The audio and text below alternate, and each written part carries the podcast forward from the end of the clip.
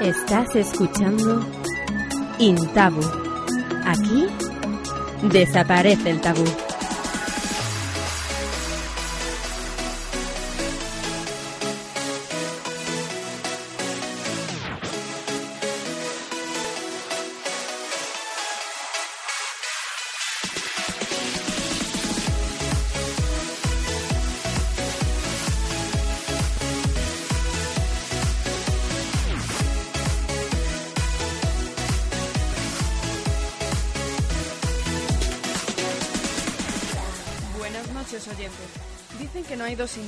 Sin embargo, para nosotros esta noche la pareja es la primera que analizaremos, porque nosotros rompemos con el tabú.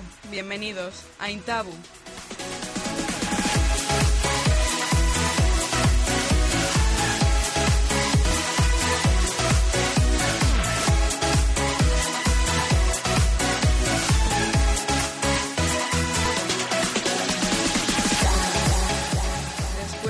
Escuchar esta cinta, que os quedéis hasta el final del programa es imprescindible, será de película. Soy Estela López y una noche más me acompañan a la mesa Inma Barceló. Buenas noches. Y Rocío Garrigós. Buenas noches. Contando con Alex en la técnica y con vosotros al otro lado.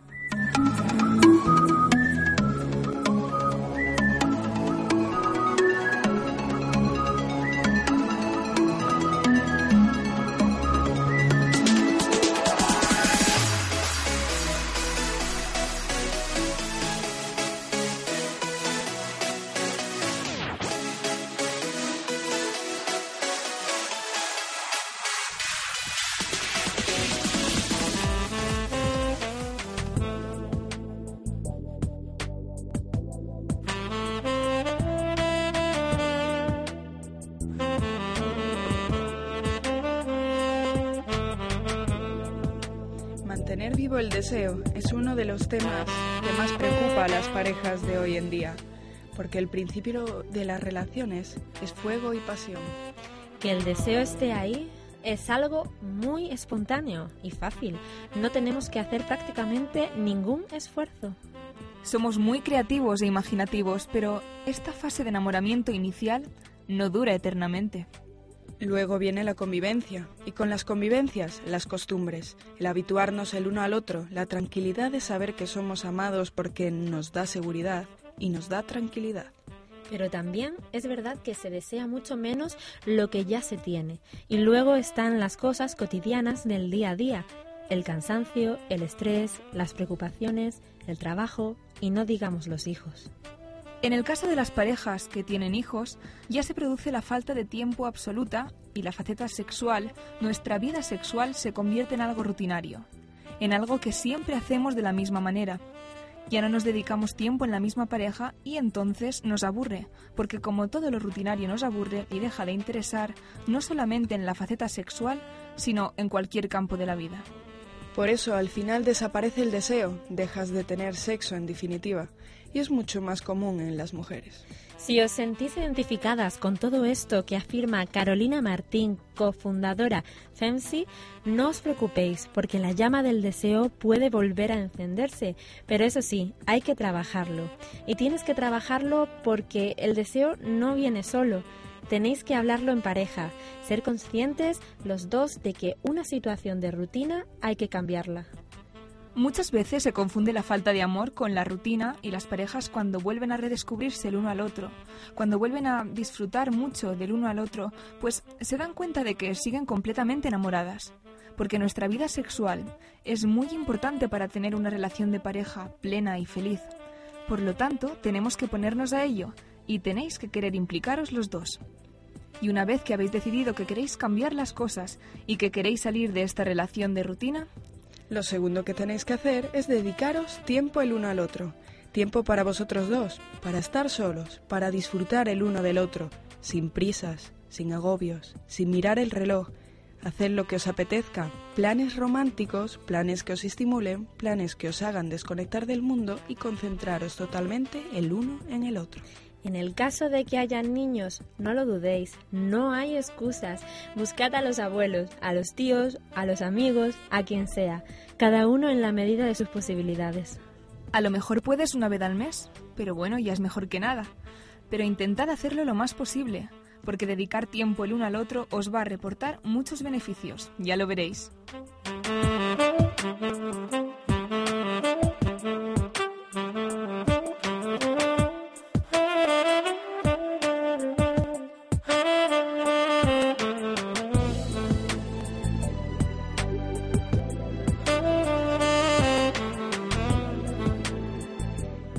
Últimamente te sientes decaído en el ámbito sexual y si crees que le falta emoción a tu vida íntima, es probable que seas víctima de uno de los temidos bloqueadores del deseo.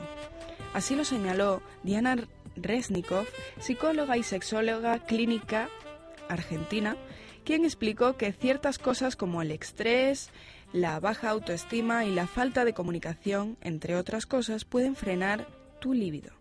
Para que no te ocurra esto y sepas de antemano qué situaciones podrían disminuir tu deseo, a continuación te las mostramos en detalle. En primer lugar, tenemos la baja autoestima. Para lograr una vida sexual plena, uno de los ingredientes es quererse a uno mismo y evitar la baja autoestima. Es necesario valorarse positivamente. La autoestima es una gran guía para la vida sexual, señaló la especialista. En segundo lugar, la rutina. Cuando el placer se transforma en costumbre, se entra en un terreno peligroso, advierte Resnikov. A la sexualidad hay que trabajarla siempre, innovando y condimentando con palabras, juegos y diversión. El sexo no debe ser una obligación más que para hacer en el día a día, aseguró. En el tercer puesto tenemos el estrés. Este es uno de los peores enemigos a los que se enfrenta una pareja y que, sin duda, afecta el deseo sexual. Para contrarrestarlo es necesario cambiar actitudes, indicó la experta, como relajarte el tiempo que estés con tu pareja en vez de sentirte presionado por cosas externas como tu trabajo. En el número 4 tenemos los conflictos. Si sueles pelear con tu pareja, es inevitable que los problemas se trasladen a la cama, señaló la psicóloga. Indudablemente, los conflictos atentan contra el alivio, aunque hablar del tema y buscar una solución puede ayudar. No hay que pensar que el tiempo o mantener relaciones sexuales harán que el problema se diluya como por arte de magia. Si se soluciona a tiempo, no afectará la vida sexual, finalizó la especialista. En quinto lugar, tenemos la falta de comunicación. Si una pareja no se comunica debidamente, es muy probable que no se sienta satisfecha y por lo mismo su deseo se ve afectado. Al respecto, la experta agrega que es importante hablar con la pareja para saber qué siente y qué desea. Compartir inquietudes y necesidades es fundamental para enriquecer la sexualidad. Los malentendidos o las palabras no dichas a tiempo aumentan la distancia. En el número 6, el aburrimiento. ¿Te sientes aburrido con tu vida sexual? Si este es tu caso, pon ojo ya que el aburrimiento es uno de los más fuertes bloqueadores del deseo. Busca nuevos estímulos para que la relación no se vuelva monótona es otra de las claves, expresó la sexóloga. Y para terminar, el número 7, las falsas expectativas. Al pensar en las relaciones sexuales con tu pareja, debes dejar las falsas expectativas de lado. Se cree que una relación sexual debe ser perfecta y que los dos deben llegar al orgasmo a la vez. Esta creencia lleva a tener relaciones sexuales poco satisfactorias y conduce a que la pasión se apague. ¿Cuáles son las principales pautas que según los sexólogos funcionan a la hora de incrementar el torrente erótico? Basta conseguir este manual para disfrutar. Huye del sexo aburrido. Mejorar tu vida sexual es posible, pero necesitarás un mínimo de esfuerzo y alguna innovación contra la rutina.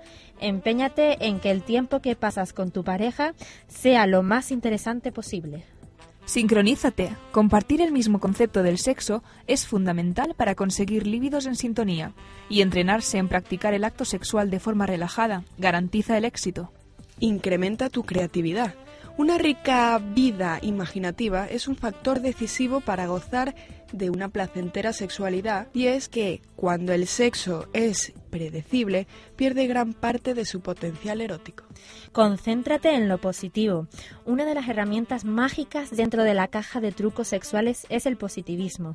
Sentirse querido y deseado hace maravillas en la confianza sexual de cualquier amante. Consigue lo que deseas, comienza por decir lo que quieres y persuade para obtenerlo. Aprende a pedir tus deseos y gana en poder. cualquier persona puede aprender a ser un buen amante si realmente lo desea. Recarga las baterías. Prácticas técnicas que ayudan a mejorar el sexo cuando el sueño acecha en la cama. El primer paso de la satisfacción sexual es relajación, después un cerebro estimulado. Aprende nuevos juegos. El objetivo es explorar y expandir el repertorio erótico cada día. Cuanto más tiempo se dedique al estímulo del orgasmo, será más intenso. Ejercita la imaginación. Los pequeños cambios pueden revolucionar la vida amorosa. Basta con la inclusión de alguna novedad para que el erotismo se beneficie. Practica más sexo oral. El sexo oral es un arte que solo se puede dominar con la práctica. Déjate llevar y no tengas miedo a gozar.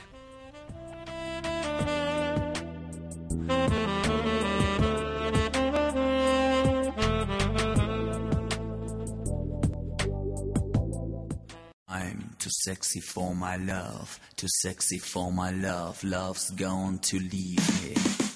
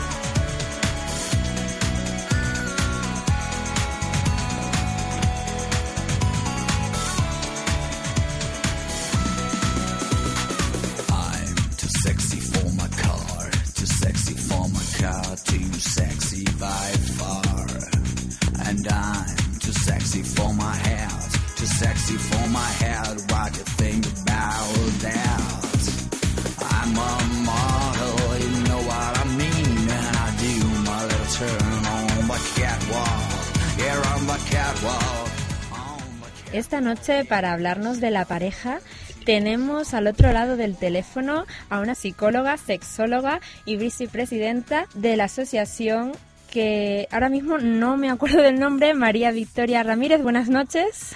Hola, buenas noches. Eh, ¿Me puedes recordar el nombre de la asociación? Sí, se llama lasexología.com. Ah, de acuerdo. Pues supongo que ahí nos podemos dirigir si queremos saber algo al respecto. Efectivamente, tenemos una página web muy amplia con bastante información y aparte tene- eh, tenemos una serie de servicios, algunos gratuitos de información sexual, asesoramiento sexológico y otros de pago ya para las consultas sexuales y de pareja. Eso te iba a comentar. Tenemos entendido que tenéis unos cursos gratuitos. ¿Puede ser? Hacemos cada cierto tiempo cursos gratuitos, efectivamente, pero también tenemos otros que son de pago. Tenemos, la verdad, actividades que son gratuitas eh, para fomentar la educación y la información sexual en la población general y luego tenemos otras que son de pago. ¿Y dónde los podemos encontrar? Eh, pues los podéis encontrar o bien en nuestra en nuestra sede que es en Gran Vía 40 Ujú. o bien en internet en nuestra página web que es www.lasexología, la sexología todo junto y en punto com. Ah, pues muy bien. Espero que todos nuestros oyentes interesados lo apunten en su en su agenda con recordatorio. Y tenemos un número de contacto a los que a donde podamos llamar. Sí, para pedir información, eh, pues es un poquito de nuestras actividades, pueden llamar al 91 523 0814. Te lo repito, 91 523 0814. Perfecto. Pues, ¿qué te parece si te hacemos unas cuantas preguntillas para, para adentrarte en el mundo de Intabu? Muy bien, pues adelante. Pues queríamos comenzar preguntándote eh, acerca de tu opinión sobre la necesidad de los humanos para estar en pareja. Bueno, sobre la necesidad de los humanos para estar en pareja, realmente mm, tenemos a nuestros parientes más cercanos, eh, que son los primates, y dentro de los primates hay distintas especies, y la verdad que bueno ya está presente ahí la necesidad por lo menos de establecer lazos afectivos, también de tener encuentros eróticos, aunque bueno hay que decir que en los primates ya está presente mmm, bueno pues esta necesidad de contacto erótico no solamente para reproducirse, sino también para jugar, para disfrutar, para disminuir la agresividad como forma de establecer lazos sociales. Entonces encontramos mm, que esta necesidad no viene, no está solamente en el ser humano, pero sino que en la escala evolutiva ya, ya está presente incluso en nuestros parientes más cercanos, digamos. Aunque no todos se establecen familias monógamas, por cierto. Pero bueno, concretamente en el ser humano, en el ser humano que se organiza de muy diversas formas en las distintas culturas del mundo, eh, bueno, sí que hay algunas culturas en las que se organiza en pareja monógamas en principio y, bueno, se establecen esos lazos afectivos, a veces con más éxito, a veces con menos, bueno, porque realmente luego la pareja es una cosa muy compleja y hay parejas que funcionan muy bien y hay parejas donde a veces la cosa no, no va tan bien. Lo que es encontrar la media naranja, ¿no? Bueno, más que media naranja. Un dicho muy popular. Yo creo que somos, somos naranjas enteras, que eh, somos más compatibles o menos con unas personas que con otras. Eh, luego, dentro de eso, las personas pueden aprender a llevarse mejor, pueden aprender a entenderse mejor, pero sí es cierto que, bueno, así de base, siendo como somos esta naranja completa, porque también hay personas que deciden no tener pareja y también está muy bien, eh, pero bueno, lo que, aquel que lo escoge o aquella que lo escoge eh, encontrará personas que son más compatibles y encontrará personas que son un poquito menos compatibles. Y dentro de eso, bueno, pueden aprender habilidades las parejas para llevarse mejor y para entenderse mejor. Pues sí. ¿Y nos podrías decir eh, qué errores comete la pareja para llegar a una rutina que puede terminar por debilitar una relación al final? En cuanto a que pueda cometer o en cuanto a la rutina, porque a veces, claro, bueno, Mm, en cuanto a la rutina te puedo decir que sí, hay, sí que hay algunas parejas, eh, sobre todo nos vienen mujeres, en parejas heterosexuales nos vienen más las mujeres más insatisfechas porque suelen demandar en su convivencia diaria pues a lo mejor que se le digan más cosas bonitas, digamos, que se le den una serie de atenciones, las caricias, no solamente dirigidos a contacto genital, eh, digamos una serie de, una conversación diaria. Los pequeños detalles, ¿no? Sí, son pequeños detalles, pero además son cosas concretas, son caricias, no solamente dirigidas a coitos, besos, abrazos, son una conversación, eh, bueno, pues sobre las cosas del día a día, eh, una charla, ¿no?, que pueda estar de manera bastante habitual en su cotidianidad, digamos, de la pareja, eh, y son también, pues, aquello de escuchar cosas agradables, etcétera, ¿no?, que esto son una demanda bastante comunes, que vienen sobre todo de las mujeres en las parejas heterosexuales, y que son generalmente causa de bastantes fricciones, incluso en muchos casos de ruptura y de insatisfacción. ¿Y cómo podemos evitar esta rutina?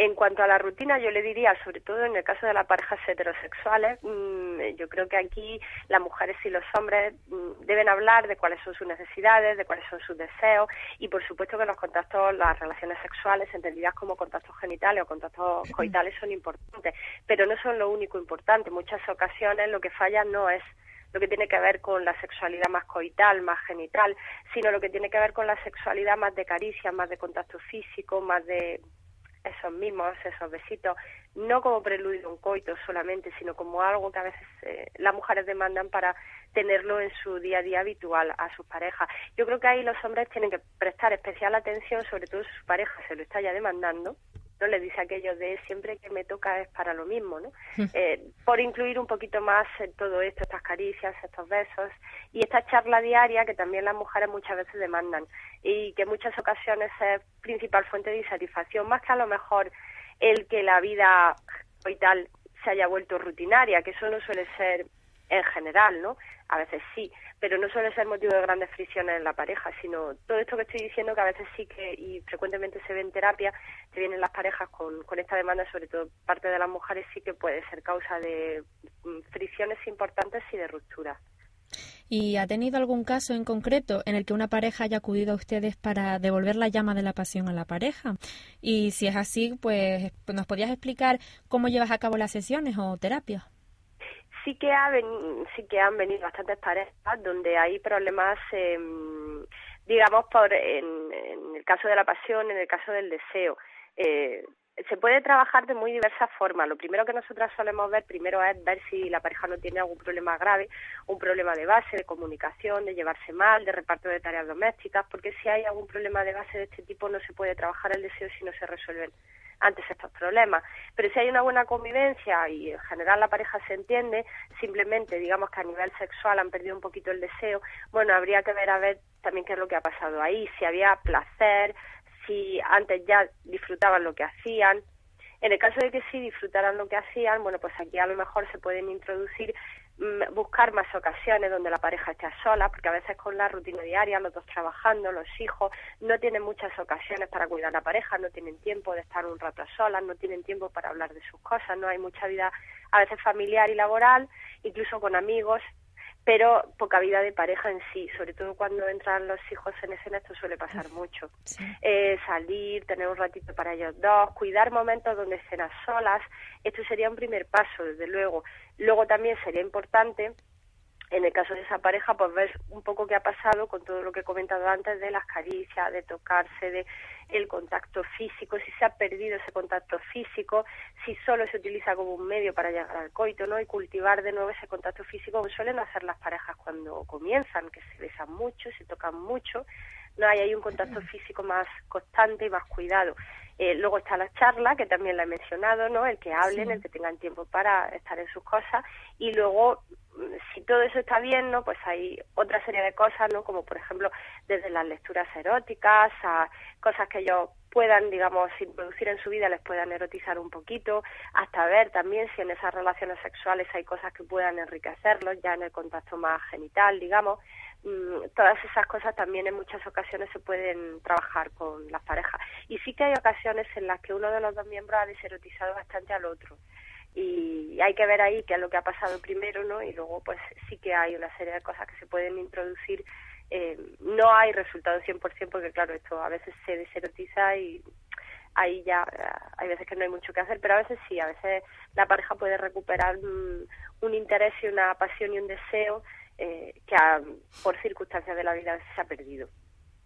Y nos gustaría saber qué grado de importancia eh, le adjudica al sexo en la pareja. Eh, pongamos de un 0 a 10 y por qué al sexo entendido como contacto físico, no solo como contacto genital y no solo como contacto coital, sino como contacto físico en la pareja, yo diría que es fundamental. Pero hay que entender el sexo de esta forma, porque si se entiende el sexo solo como contacto coital, que es lo que pasa en muchas parejas, acaban precisamente cayendo en esa rutina ¿no? de eh, falta de tocarse, falta de contacto físico, etcétera que al final hace que no tengan ganas tampoco de lo coital, que es lo que la sociedad a veces se entiende como sexo, pero sexo es todo. Sexo es desde el beso que se da a la pareja cuando se despide o cuando se encuentra por la noche, hasta abrazarse acurrucado viendo una película, hasta darse un masajito, todo eso es sexo en una de lo que tenga que ver con los genitales.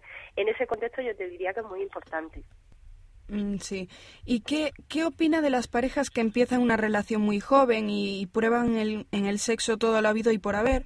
¿Cree que caerán en una rutina antes, ya que prueban todo en un periodo anticipado y de forma rápida? ¿Que deberían, deberían desarrollarlo con más tiempo o, o qué opina de estas parejas que empiezan antes? Yo creo que toda persona toda persona eh, lo que hagan a nivel de sexualidad deben hacerlo siempre por deseo ¿Qué pasa con las parejas jóvenes y no tan jóvenes? Que a veces las cosas en sexualidad no se hacen por deseo, se hmm. hacen porque mi amigo lo ha hecho, mi amiga lo ha hecho, el novio quiere, la novia quiere. Entonces, sea lo que sea lo que se incluye en la vida erótica, debe incluirse pues, porque a uno o a una le interesa, le gusta incluirlo.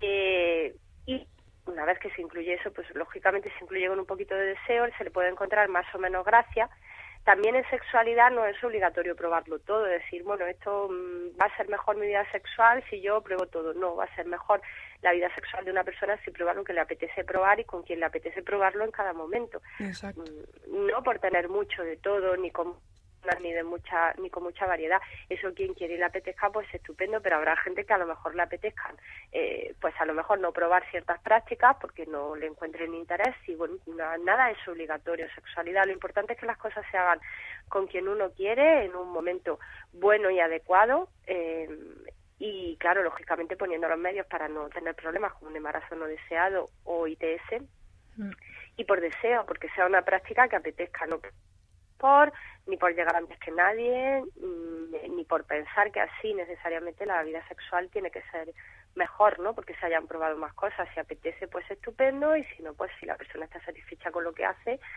pues eh, ya digo, aquí hay una gran variedad realmente de gustos a la hora de mm, las expresiones eróticas, mm, igual que los gustos a la hora de comer, son muy variadas, pues lo mismo pasa con el erotismo, es muy variado. Y para terminar, eh, ¿cree, que la clave está en innovar? En innovar en prácticas, en, pongamos juguetitos también, que probar cosas nuevas que aunque al principio de reparo eh, pueda ser la clave de cambiar esa rutina. Yo en principio creo que la clave de la rutina está más en lo que te he comentado antes, en la confianza en la pareja, en la comunicación, en cuidarse como pareja el uno al otro, el guardar ratitos para estar juntos y vivirse como pareja y en el contacto físico. Eh, en principio, en cuanto a lo que se dice la rutina, la rutina que más afecta a la pareja más negativamente y que suele traer la terapia de pareja, suele tener que ver con que la pareja no reserva momentos suyos de pareja para estar juntos, no con los hijos, no con la familia, no con los amigos, no en el trabajo, sino juntos como pareja, para salir, para hablar, para tener sus ratos en privado, tener confianza también a veces las parejas con el paso del tiempo no cuidan el contacto físico, el besarse, el acariciarse, el decirse cosas agradables, el estar un poquito pendientes del otro. Eso sería una de las cosas que, digamos, mm, influiría mucho en la rutina y que las hace más perjudicial eh, de cara, por ejemplo, a la vivencia de esa pareja. Y sobre todo suele ser una demanda por parte de las mujeres en parejas heterosexuales. En cuanto a innovar, pues que te digo yo, en los contactos genitales, bueno, hay parejas que a lo mejor le puede enriquecer eh, el incluir alguna cosa diferente en sus contactos genitales, como por ejemplo, pues en el caso de las mujeres, el coito no suele ser suficiente para llegar al orgasmo, entonces incluir prácticas que estimulen el clítoris, como el sexo oral o la masturbación con las manos, eh, practicada la mujer que acaricia directamente el clítoris o incluso los vibradores, en ese sentido pueden ser un juguete que ayude, pueden ser también prácticas interesantes. Eh, pero lo que más afecta a la rutina de las parejas no suele ser lo relativo al coito, al contacto genital, que algunas, pues sí, a lo mejor ahí querrían introducir cierta variación y evidentemente se puede hacer, ¿no? Sino la rutina en lo que es la relación de pareja eh, a nivel comunicacional, a nivel de sacar ratitos para ellos y a nivel de contacto físico, ¿no? Cuidar un poquito ese contacto físico y no tenerlo siempre como, eh, digamos, algo que se utiliza para llegar de alguna forma al, contacto genital. Esta sí que sería una rutina muy frecuente, ¿no? El hecho de que muchas mujeres te dicen él ya no me habla, eh, o muchas mujeres te dicen él ya no me toca, o siempre que me toca es para lo mismo. O pues las parejas que te dicen no tenemos ya tiempo para nosotros, ¿no? Bueno, esas sí que creo yo que son las rutinas más perjudiciales para la pareja en su sexualidad. Bueno, ¿y nos puedes recordar dónde podemos encontrarles a ustedes? Pues nos podéis encontrar en la calle Gran Vía 40, en la planta octava. Estamos en Madrid, muy cerquita del Metro Callao y del Metro Gran Vía. Y nos podéis encontrar en el teléfono 91 523 0814 y en la página web www.lasexología.com. La sexología, todo junto. Perfecto, pues muchísimas gracias. Gracias por, todo. Claro, porque estar contestándonos estas preguntas a estas horas tampoco es algo muy usual. Gracias pero, a vosotros y vosotras. Pero la verdad es que cada día aprendemos más con gente como usted, sexólogas y psicólogas y con un currículum detrás que me, he enterado muy grande. Ah. Y sí, en la página he estado ahí mirando. Recomiendo a todos los que nos escuchen que entren en su página y se informen un poco más porque nunca está de más. Pues muchas, gracias. Muchas gracias. Buenas noches. Buenas noches.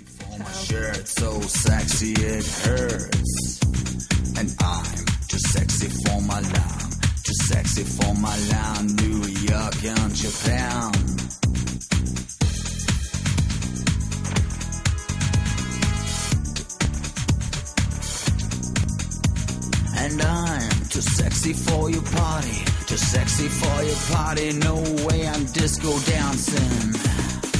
I'm a model, you know what I mean. And I do my little turn on the catwalk. Yeah, on the catwalk on the catwalk, yeah. I do my little turn on the catwalk.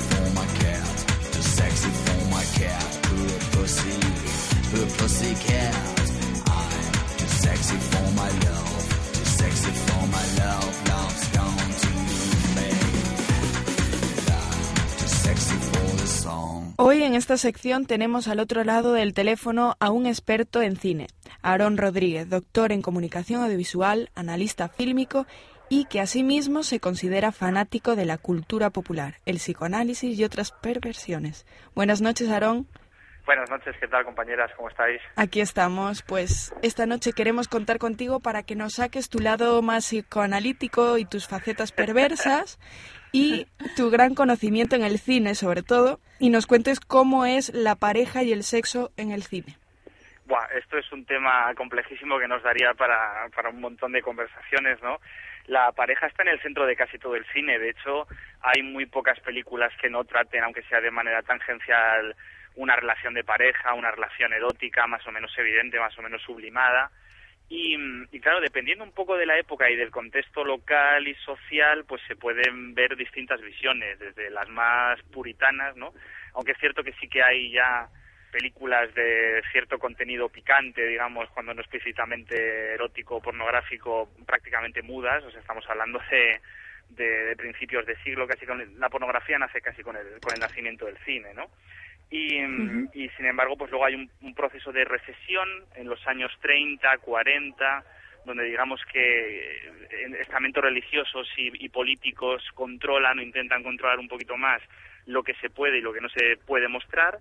Y a partir de los años 60 hay un, otra vertiente de aperturismo ¿no? que nos lleva a donde estamos ahora, donde bueno, pues digamos que hay pues eso más permisividad, se puede hablar más claramente de, de ciertas películas o de ciertos temas se pueden eh, poner delante de la cámara sin menos reparo.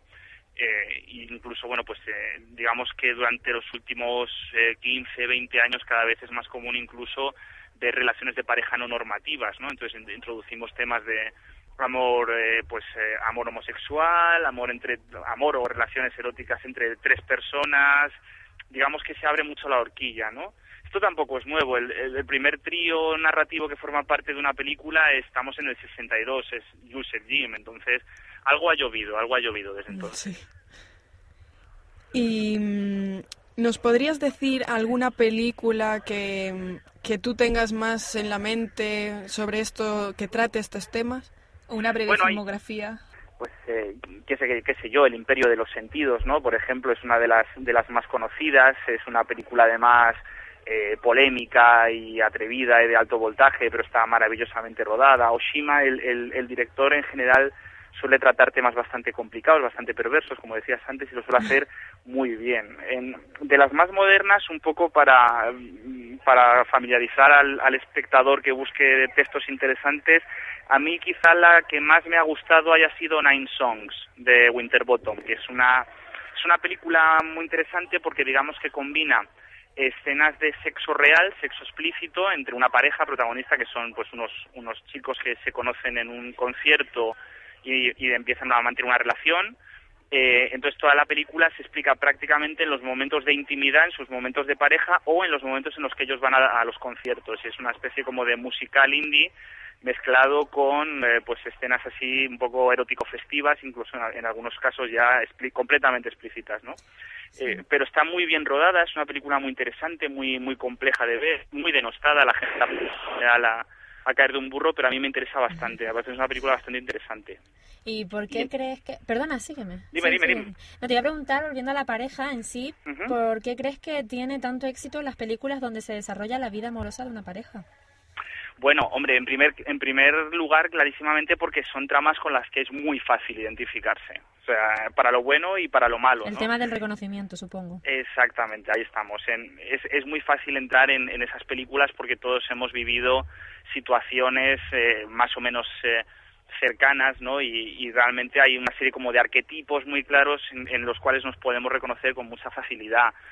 También es cierto que generalmente se, se suele vincular más este tipo de cine, cine más emocional, a, a una mirada femenina, pero no, no tiene por qué, ¿no?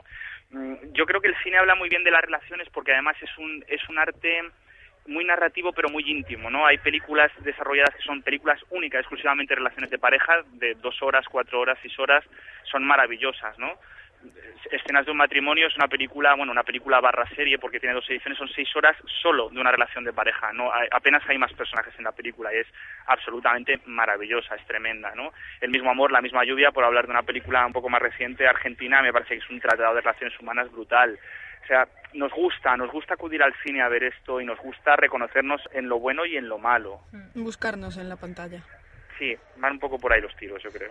Y eh, todas las películas, bueno, creo que casi todas siempre hay una trama amorosa, aunque sea Mínima. en el banco, ¿sabes? En el banquillo. Pero ¿has visto alguna película en la que de verdad no ha habido ninguna relación de pareja, pero ni la más mínima? No, hombre, películas experimentales sí, pero sería meternos en un terreno de fricadas ya considerables. Hombre, te dejamos camino libre para ello. no, hombre, en, las películas experimentales es más raro, es más raro porque las películas experimentales generalmente suelen tratar la pareja desde el punto de vista de la opresión, ¿no? Cuando la tratan suele ser la pareja oprimida, la, la diferencia sexual como, pues eso, hombres eh, sobre mujeres, machismo, feminismo y tal, ese tipo de cuestiones. No necesariamente, pero suele ser así. Mm, películas radicalmente sin relaciones, pues hombre, imagino que alguna bélica habrá, pero es que incluso en las películas bélicas el soldado de turno saca la foto de la mujer barra novia en mitad de la trinchera para decir, Dios mío, cuánto la quiero justo antes de que le explote la bomba y le reviente, ¿no? O sea que es, es muy difícil, es muy difícil pensar el cine sin una relación de algún tipo de una relación que lo que lo vertebre o que lo no sé es, es, es muy raro es muy raro. ¿Y crees que, que siga habiendo tabús en este tema o que mm, los hubo, porque sí que los hubo, los, tabú, los tabúes en, en el cine, en el sexo, en la pareja? Claro, esto, esto es una es una pregunta complicada que tiene muchas caras y es una pregunta muy interesante, ¿no? Eh, tabús, lo que se dice tabús, realmente no hay. Ya, no sí. hay. Tabúes, sí. O sea, realmente uno es susceptible, si quiere buscar una representación de algún tipo, la busca y la encuentra. Prácticamente está casi todo el espectro está ya rodado eh, de alguna u otra manera en un momento u otro. O sea, no, no, es, no es muy preocupante o no, o no, es una, no es una necesidad urgente. Sería más interesante preguntarse hasta qué punto eh, pues esa parte sentimental en algunas películas desaparece porque parece como que da vergüenza mostrarlo, ¿no? Todavía en el cine comercial, por ejemplo, no no el, el tema de la el tema de la sexualidad desaparece o se trata de una manera descafeinada no no se incorpora realmente. Hay, hay muchas películas contemporáneas de gran éxito donde el tema no se incorpora bien no pues estoy pensando en la saga Crepúsculo por poner un ejemplo que es esa cosa que está debajo de la alfombra que no se menciona que prácticamente se pasa de refilón cuando está claro que esto es lo que está en el centro de la película no entonces esto es como todo hay teóricos que opinan que eso está muy bien y que no hay por qué contarlo todo ni enseñarlo todo y al contrario hay teóricos que, que abogan o que proponen una mostración total pero eso ya deja un poco en gustos del espectador y del consumidor Y Aaron, el cine es, es ficción, pero ¿hasta qué punto?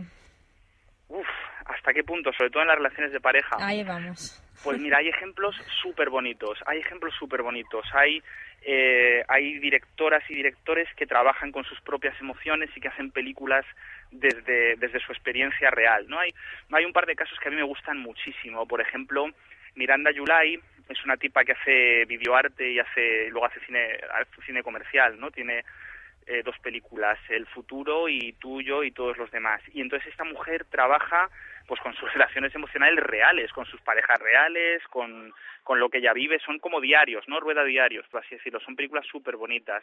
Y hace poco se estrenó una película maravillosa francesa que se llamaba Declaración de Guerra, que los directores, bueno, ella, ella era directora, pero vamos, ella era la protagonista y él era su, el que había sido su marido en la vida real, ¿no?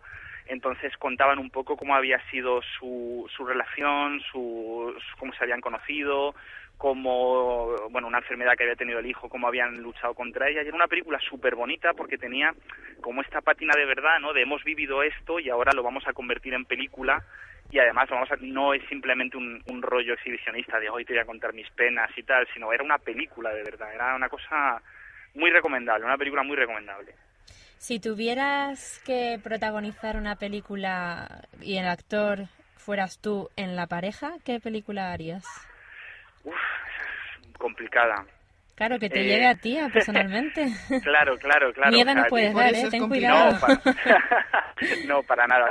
Si tuviera que elegir un personaje que se pareciera a mí en estos terrenos, eh, sería alta fidelidad. Yo creo que me, me- me pediría alta fidelidad mm, por, por muchos puntos en común con el protagonista en su manera de entender lo sentimental y, lo, y las relaciones de pareja. ¿Nos Hombre, podrías desarrollar su trama amorosa?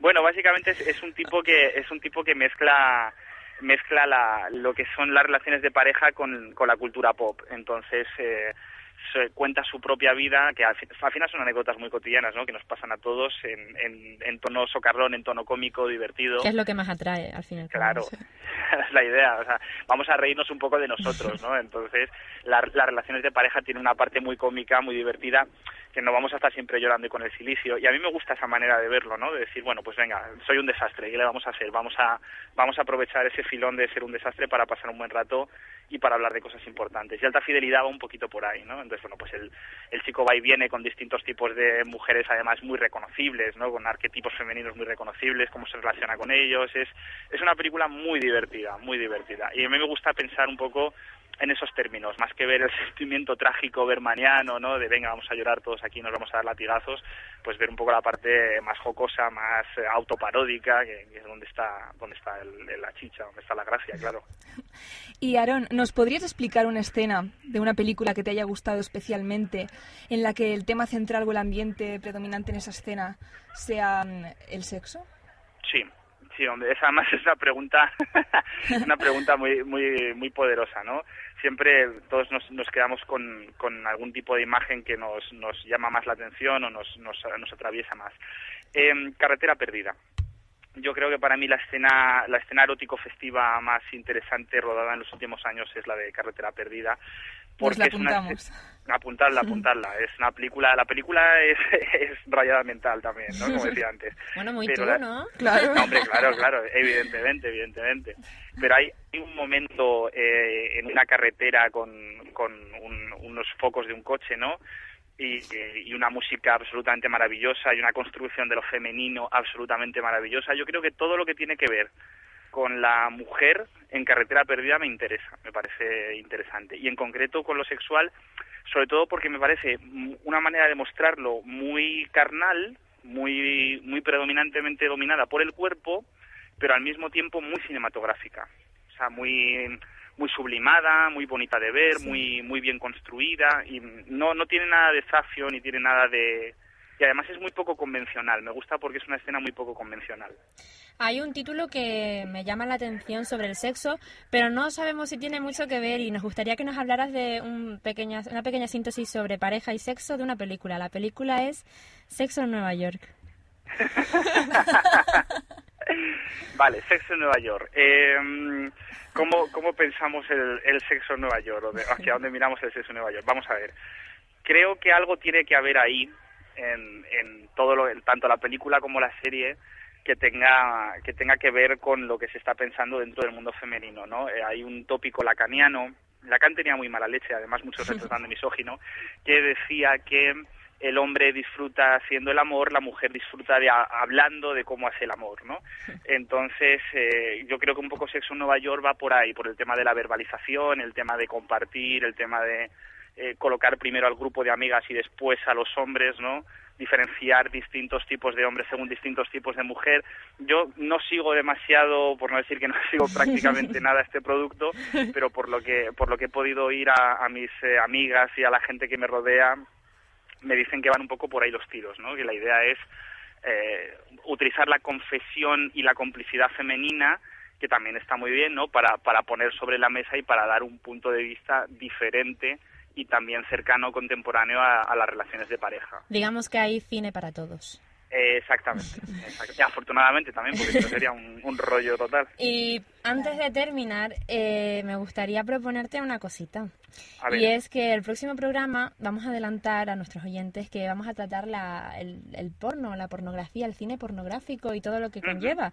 Y si podríamos tenerte a ti también otra vez para hablar un poco más del cine pornográfico. Sí, hombre, por supuesto. Sí, ¿Sin problema? Sin problema. Yo me, ya sabes que todos los retos que me lancéis, siempre y cuando pueda, pueda asumirlos bien, pues este... Sí, me gusta. Perfecto. Pues tienes tiempo para prepararte una chuleta de todas formas, ¿eh? Sí, sí, sí. Pues miedo me da las preguntas. Eso, yo ya sabes que soy una víctima propiciatoria, pero, pero bueno, miedo me da, miedo me da.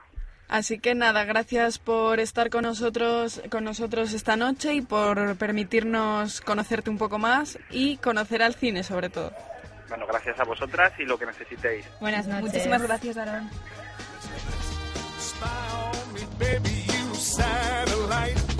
Bueno,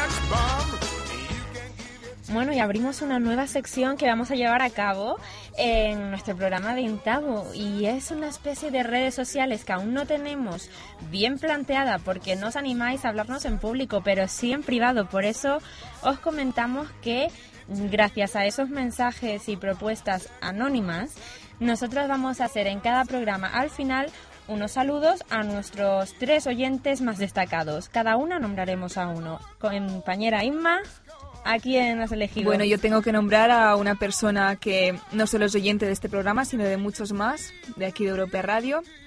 Así que esa persona se llama Inma Ferresempere y desde aquí le mando un saludo y muchos besos. Estela López. En mi caso, eh, he tenido varias propuestas en, en, los correos sobre el tema de la pareja y por eso quiero eh, saludar a Marina García González por proponer estos temas en nuestras redes sociales. Y para terminar, por mi parte, eh, gracias a sus propuestas nada discretas, la verdad, quiero mandar un saludo a Jordi García porque se ha atrevido a ponerse en contacto con nosotros para hablar un poquito más claro en nuestro idioma, por una manera, porque nosotros llamamos todo por un nombre más cubierto, más cuidado, pero sí es cierto que a veces deberíamos soltarnos un poco más la melena, chicas. Os recordamos entonces que nos escribáis a través de Facebook y Twitter o a intabu.hotmail.es para contarnos experiencias, anécdotas, etc. Los no tan atrevidos pensad en sacudiros los tabúes y animaros a llamar. Os recordamos que también debéis animaros a hacerlo eh, públicamente, porque en privado tenemos bastantes de noticias de ustedes, pero por favor animaros públicamente que va a ser mucho más interesante, creedme. ¿Y cómo nos anunciaremos la próxima semana? Seguidnos y averiguadlo, tú puedes ser partícipe de ello. Olvidéis, si mantenéis relaciones sexuales, siempre seguras. Buen fin de semana y hasta el próximo programa.